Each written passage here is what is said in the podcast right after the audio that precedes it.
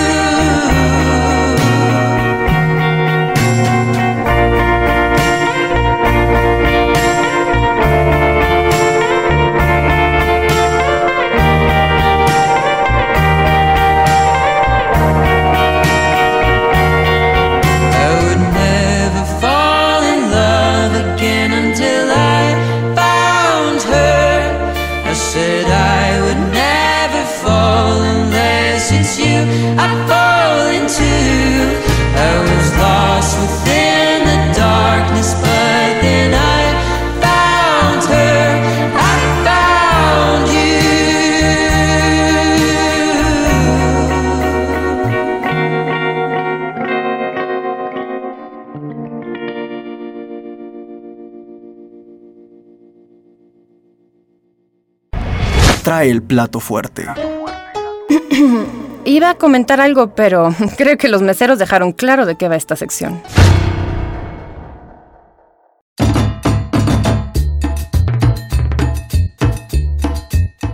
Buenas tardes, ya estamos de regreso en la Botana Cultural y en el plato fuerte. Hoy tenemos una invitada muy especial, pero primero quiero saludar a todos quienes están en trayecto, quienes están en sus oficinas, en sus casas, quienes están comiendo mucho provecho. Y nosotros vamos a tener hoy una entrevista en este plato fuerte con una escritora potosina eh, que, que nos va a presentar una novedad editorial. Déjenme se las presento. Ella, ella es Nuria Kaiser, ella es escritora, ella es, drama, ella es editora, periodista docente. Además, estudió la licenciatura y la maestría en letras modernas eh, inglesas por la Facultad de Filosofía y Letras de la UNAM. Ya tiene dos libros publicados. Además, ha publicado en muchísimas revistas a nivel nacional e internacional.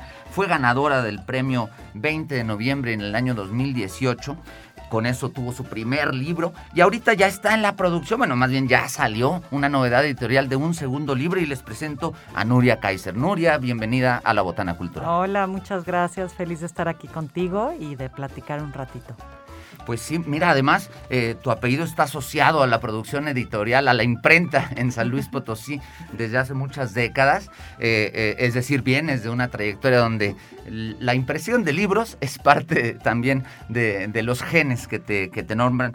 Nuria, en San Luis Potosí estudiar letras es, extraño, por eso has estado viviendo entre la Ciudad de México y San Luis Potosí a lo largo de tu vida. Cuéntanos acerca de tus inicios en esta carrera de la literatura. Sí, claro, me encanta que menciones la tradición de, impresa de mi familia, porque sí, es, un, es una parte muy importante de mi biografía.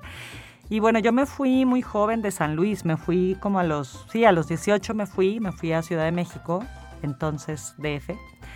Y en realidad yo me fui a estudiar teatro. Ajá, yo no me fui a estudiar literatura, me fui a estudiar teatro y a la par que estudiaba teatro yo empecé a estudiar literatura y empecé a estudiar literatura porque yo realmente, bueno, porque me encantaba, porque realmente más que escritora yo siempre fui una lectora desde muy, muy chica. Entonces, em, me pareció buena idea, como a la par del teatro, estudiar literatura, tener un título y sobre todo eh, me emocionaba mucho ser parte de la UNAM. Entonces, esa fue como mi historia en mis, en mis 20 años y poco a poco, cuando tenía 20 años, y poco a poco fui dejando el teatro y me fui yendo más hacia la literatura y me di cuenta que realmente lo mío era, no eran las tablas, sino las páginas. Entonces, por eso viví muchísimo tiempo en Ciudad de México, viví 15 años ahí y estudiando la licenciatura y la maestría en letras inglesas. Fui muy feliz, realmente le tengo muchísimo amor a la UNAM y a todos mis maestros. Y realmente yo empecé a escribir grande. Eh, yo no, no me planteé nunca empezar a escribir, porque además cuando empiezas tú la carrera de, letras en la UNAM, lo primero que te dicen es, sí sabes, ¿no? Sí, sí, sí, si vienes a ser este, escritor, no exacto, es aquí el lugar. Ajá, si quieren ser escritores, este no es el lugar, que realmente pues, no era mi intención para nada, entonces yo era muy feliz.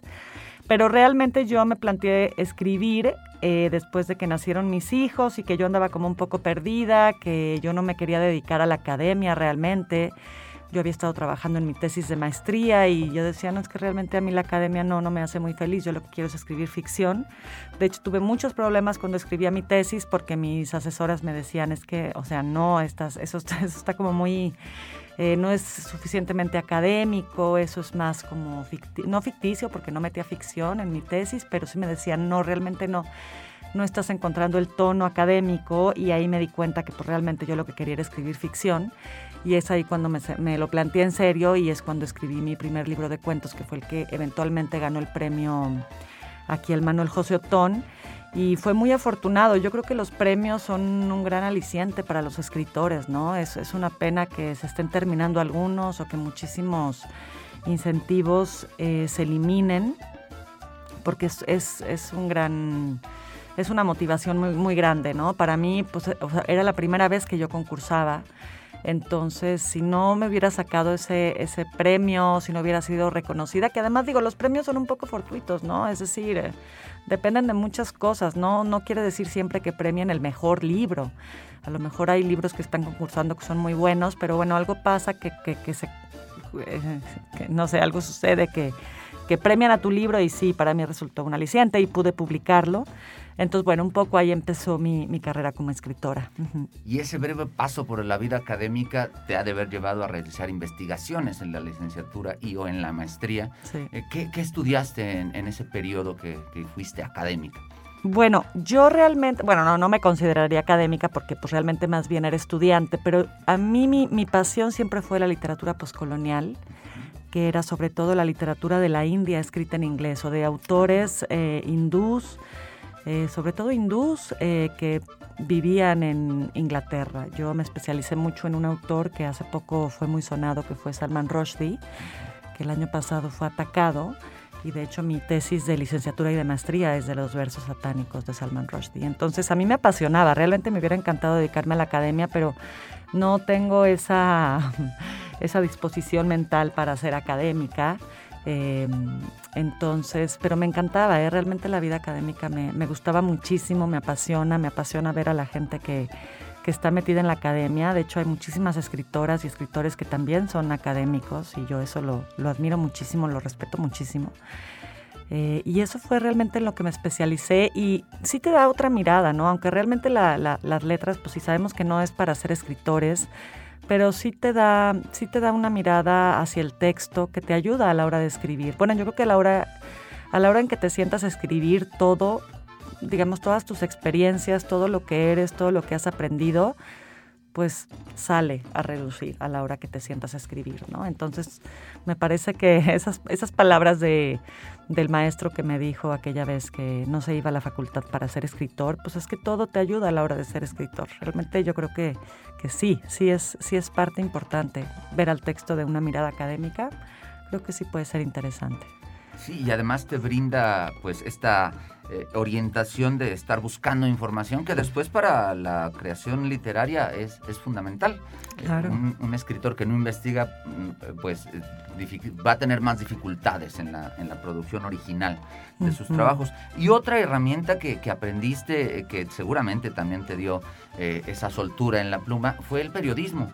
Ha- ¿Has realizado labor periodística? Más o menos en, en- en qué rubros? Mira, a- a- me da mucha pena que me digan periodista porque realmente no, no, yo no me considero periodista. Creo que ahí es un error de mi biografía, eh, de- del propio planeta. Pero eh, yo realmente trabajé muchísimo como entrevistadora.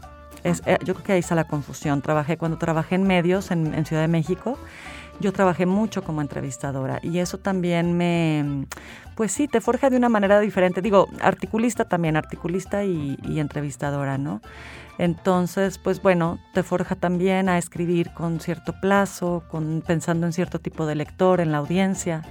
Creo que también el periodismo es una, es una buena herramienta, ¿no? Digo, cualquier modo de escritura es una buena herramienta y conocemos pues periodistas extraordinarios que también son eh, escritores, ¿no? Pienso en un Vicente Leñero, por ejemplo, que abarcaba varios, varios eh, rubros, o también Juan Villoro, que ah, es uno de mis, de mis grandes inspiraciones y maestros literarios. Entonces, bueno, eso fue un poquito mi experiencia. Un par de años estuve ejerciendo eso y me, me encantaba trabajar en medios, la verdad. Interesante. Y luego Ujú. eh, nos presentas, gracias a que, bueno, el, el público potosino conoció y seguramente mucho más allá de las fronteras, Ujú. tu primer libro, Provincia me mata, un Sí. libro de cuentos que aparte son fortísimos, donde se tratan temas de, de- de una intimidad, de, de una realidad a veces aplastante, eh, pero cuéntanos un poquito más sobre el proceso de construcción de este, de este libro. Sí, mira, ese libro, como, como te dije hace ratito, yo, me, yo fue la primera vez que me planteaba, porque yo, yo escribía desde hace mucho, pero escribía, no escribía como con ninguna intención ni con ninguna regularidad. Y esta fue la primera vez que me planteé como realmente eh, acabar algo, porque tenía novelas empezadas, tenía cuentos eh, inconclusos, en fin, creo que es algo que sucede cuando empiezas a escribir, ¿no? Eh, Cuando estás encontrando tu propia voz y creo que hay una falta de confianza importante cuando uno empieza a escribir. Y creo que esta vez yo me planteé realmente confiar en mi proceso y sobre todo hacer que concluyeran mis historias, que a mí me costaba muchísimo. También yo tengo una mente muy desorganizada, tengo poca disciplina y sobre todo soy muy inconstante. Ese fue uno de los grandes retos cuando escribí la novela, ¿no? Porque la novela si algo tiene es que es un ejercicio de, de constancia, ¿no? Es, es muy largo el trabajo con la novela. En el cuento es más breve, pero bueno, si vas a hacer una colección de cuentos, tienes que, tienes que, plantearte escribir seriamente. Entonces, bueno, yo lo que hice es que por primera vez eh, me planteé escribir como con una regularidad, con una rutina, ¿no? Yo, yo empezaba a escribir desde muy temprano, me aislaba, tenía hijos muy, muy chiquitos, entonces los encargaba y realmente me, me concentraba en esa labor. Y recordaba mucho una frase de Hemingway que para mí ha sido eh, fundamental y que la tengo impresa frente a mi escritorio y es que cuando uno se es algo así como uno debe de sentarse a escribir y desangrarse, ¿no? Creo que el proceso de escritura debe de ser así, es decir, tienes que darlo todo.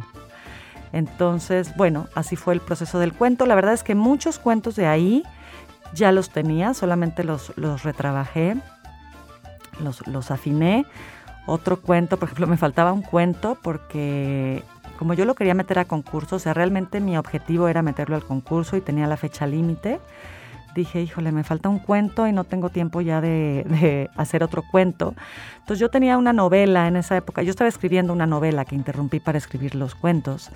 Entonces agarré un, tomé, tomé prestado de mi propia novela un fragmento que al final acabó siendo uno de los cuentos. Y así fueron, cada uno como que fue surgiendo de manera independiente y al final se llamó Provincia Me Mata en homenaje a uno de mis grandes autores favoritos que se llama Hanif Kureishi, que es un autor de ascendencia pakistaní que ahorita está muy malo en Italia, le pasó una cosa muy rara y mm, él tiene un guion de cine porque él es guionista y es escritor que se llama Londres me mata y entonces yo tomé como homenaje un poco ese, ese título y, y lo, y lo llamé Provincia me mata. También yo regresaba a San Luis después como de 18 años de no vivir acá. Entonces yo, mucho de los temas que exploro en este libro es como, pues mucho la nostalgia, la infancia, la relación con los padres, con la familia, la sociedad potosina, la moral, la vida en provincia. Y es porque sí, yo tenía mucho tiempo de no vivir acá, eh, había visto un cambio importante dentro de mi entorno y también había visto cosas que permanecían en mi entorno, entonces era como un regreso, siento que es como el libro de mi regreso. Eh, y pues así, así salió y, lo metí a concurso y pues fui muy, muy feliz cuando, cuando gané el premio. En realidad yo, yo, yo creo que e, eso, eso sí fue algo que yo aprendí en, cuando yo estudiaba teatro y yo hacía castings, cuando eres actriz o actor, bueno, vives de los castings, es uno tras otro y aprendes que entras a un casting y no te debes de ir con, el, con, con, la ansiedad de que te llamen, sino que lo dejas ir, ¿no? Entonces fue un poco así. Lo metí a concurso y no sé, yo tenía una certeza de que ese libro era bueno, en realidad. No tenía la certeza de que iba a ganar, pero sabía que había hecho algo bueno. Eh, y bueno, pues al final ya todo lo que te conté hace rato, que fue una muy buena motivación y afortunadamente logré hacer una coedición con una editorial nacional que para mí era importante que tuviera distribución en todo México y no solamente una distribución regional. Y eso es importante, justamente los libros que ganan eh, los premios de narrativa Manuel José Otón en el concurso 20 de noviembre que se hace cada año, normalmente son publicados para la editorial Ponciano Arriaga, pero en este caso, como en otros casos, no es el único, fue una coedición. Eso seguramente te hizo llevar el libro a, otros públicos. ¿Dónde, eh, ¿A dónde te pudo llevar Provincia Memas? Sí, bueno, pues sobre todo hay una realidad en México y es que es bien importante tener presencia en Ciudad de México, ¿no? Si somos un país como bien centralizado, y para mí por eso era importante publicarlo allá. Entonces, bueno, a pesar de que la editorial que me publicó es una editorial independiente, pero es muy buena, se llama Ficticia, ajá, y es una editorial que tiene pues, a los mejores cuentistas de México, se, se enfoca en cuento. Entonces tiene unos cuentistas increíbles, muchos de provincia, Carlos Martín Briseño de Yucatán, tiene a Jorge Hernández, o sea, tiene, tiene desde nombres ya muy consolidados hasta nombres eh, pues que están empezando, como yo. Entonces, pues sí, me llevó a todas las ferias, me llevó a muchas eh, presentaciones independientes y eso, pues sí, fue muy bueno. Yo creo que cualquier eh, escritor que esté en mi posición, sí, eh, es, una buena búsqueda el, encontrar una coedición. ¿no? Y además los temas que trata, que están pensados en San Luis, pues puede llevar a identificarse a habitantes o transeúntes de diferentes partes del país. Justamente estos fenómenos se repiten, algunos por desgracia, algunos sorprendentemente, pero, pero justamente por eso creo que es un libro, es un, es un libro de cuentos que a quienes lo hemos, hemos tenido la oportunidad de leerlo, y búsquenlo por favor, eh, debe estar todavía, esperemos que todavía haya disponibles en las librerías locales. Bueno, de hecho, voy a hacer un, comercial, lo vendo en mi página. Ah, Está de venta en mi página porque luego eh, cuesta conseguirlo, son libros que están agotados, pero bueno, yo tengo en mi página. ¿En qué página los encuentran para que el público vaya de una vez? Claro, nuriakaiser.com. Ahí están en venta en línea. ¿Con K? Con K. Nuria Kaiser seguido con K.com. Ahí pueden eh, comprar Provincia Me Mata. Y te iba a preguntar sobre tu proceso creativo, bueno, más bien sobre el proceso de, construcción del libro. hay, hay, escritores que han pasado por estos micrófonos que, que, tienen un trabajo colaborativo, que tallerean entre ellos, otros que tienen procesos muy individuales, que hasta que llegan al editor es cuando se enfrentan a una lectura del otro. Para ti, ¿cómo es ese proceso? ¿Tienes una comunidad que te abriga, lectores clave, familiares o amigos cercanos. ¿Para ti cómo es? Sí, mira, fíjate que no, no tengo una comunidad. Realmente yo trabajo bastante en solitario. Eh, los cuentos no se los di a leer a nadie. Bueno, a, mi primo Andrés, que él ganó el concurso un año antes, pero bueno, nunca lo leyó. Entonces es como si no se lo hubiera dado. Pero eh, con la novela sí, con la novela tuve tres lectores importantes, que fue también mi primo, ah no, mi, eh, otro primo, Carlos, que es, un, que es cineasta, y es guionista. Y a quién más se la di? A mi, a mi esposo se la di, que es muy buen, tiene muy buen ojo, mi esposo es académico. Él me ayudó muchísimo con muchos errores que habían y ellos fueron como mis dos lectores eh, especiales y ya los demás no, se los di, sobre todo la novela cuando ya estaba, ya estaba impresa, eh, pero no, en la novela eh, fue un proceso muy diferente al del cuento porque en la novela sí trabajé de la mano de un editor. Claro. Entonces con él sí tuvimos varias reuniones en donde trabajamos como la creación de personajes, bueno, más que trabajamos, él, me daba como retroalimentación de lo que yo había hecho tuvimos como cuatro reuniones y, fue la primera vez que yo trabajé de la mano de un editor y pues fue un trabajo increíble, ¿no? Yo no hubiera llegado a término con la novela si no hubiera sido por el trabajo de, David Martínez, mi editor, porque además de que me, me, ayudó muchísimo a centrarme, me dio además tiempos de entrega, que, que yo trabajo muy bien bajo presión y sin los tiempos de entrega no lo hubiera hecho me ayudaba también muchísimo a confiar en mí misma, ¿no? Porque sí hubo muchos momentos que yo le decía, no, no voy a poder hacer esto. Y me decía, claro, claro que vas a poder. Entonces, eh, a veces como escritor solo te tienes a ti mismo y a tu deseo y, a veces eso no es tan fácil de sostener.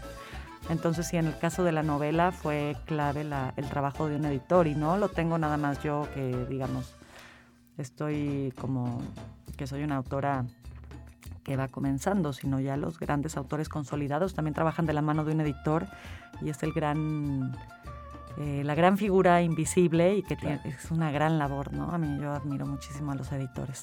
Sí, sí, le mandamos un saludo a todos a quienes se dedican a esa labor. Y justamente este proceso llegó a la publicación en 2022 por parte de Editorial Planeta de la novela Una vida de mentiras, que aparte está clasificada aquí según el propio Planeta como novela policíaca y de suspenso.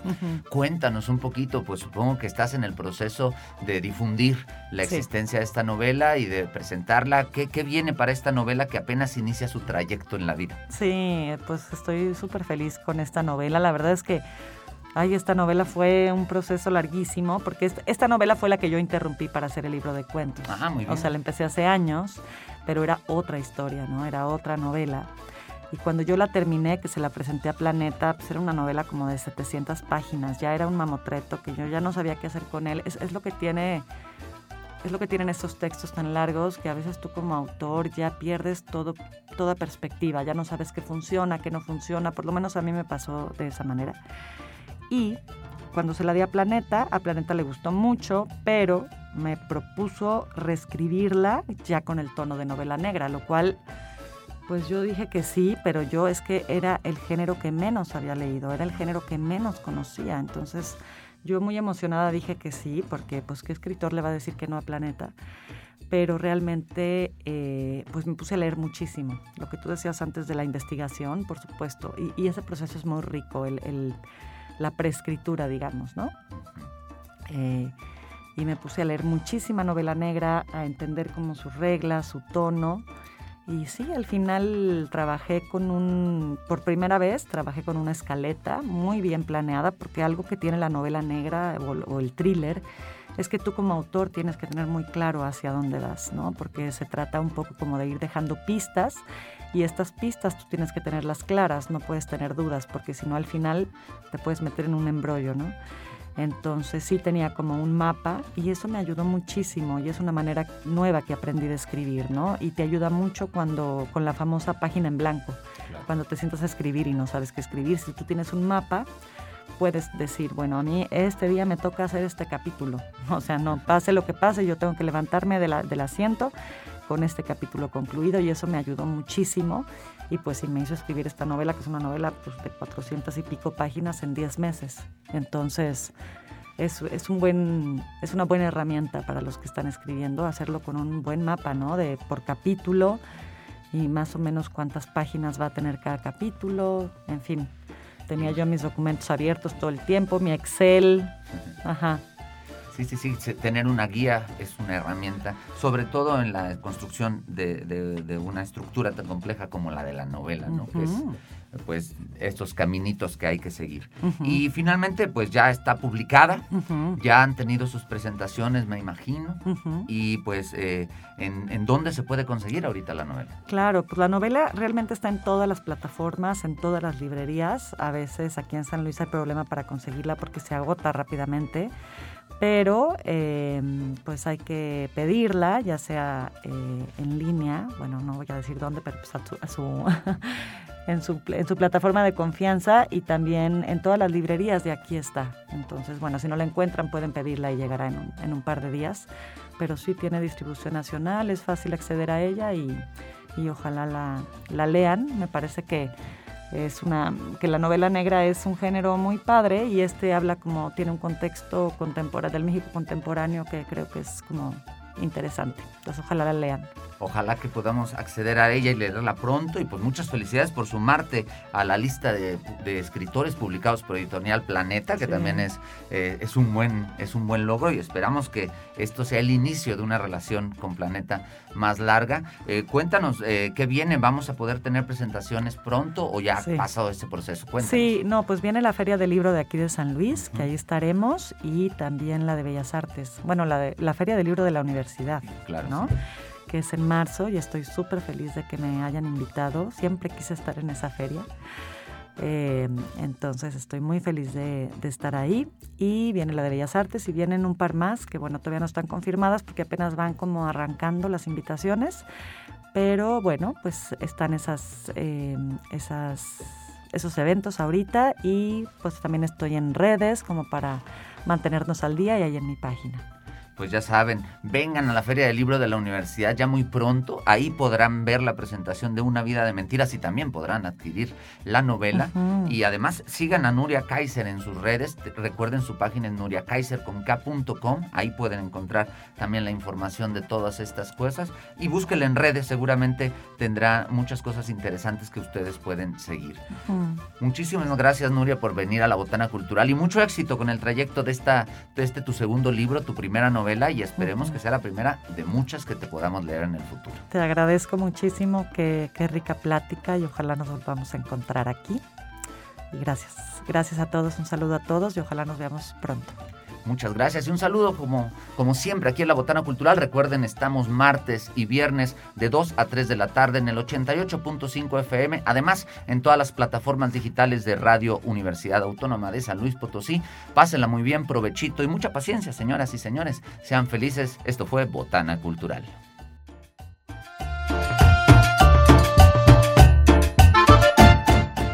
Si eres erudito, no creo que se te haya quitado por venir a botanear.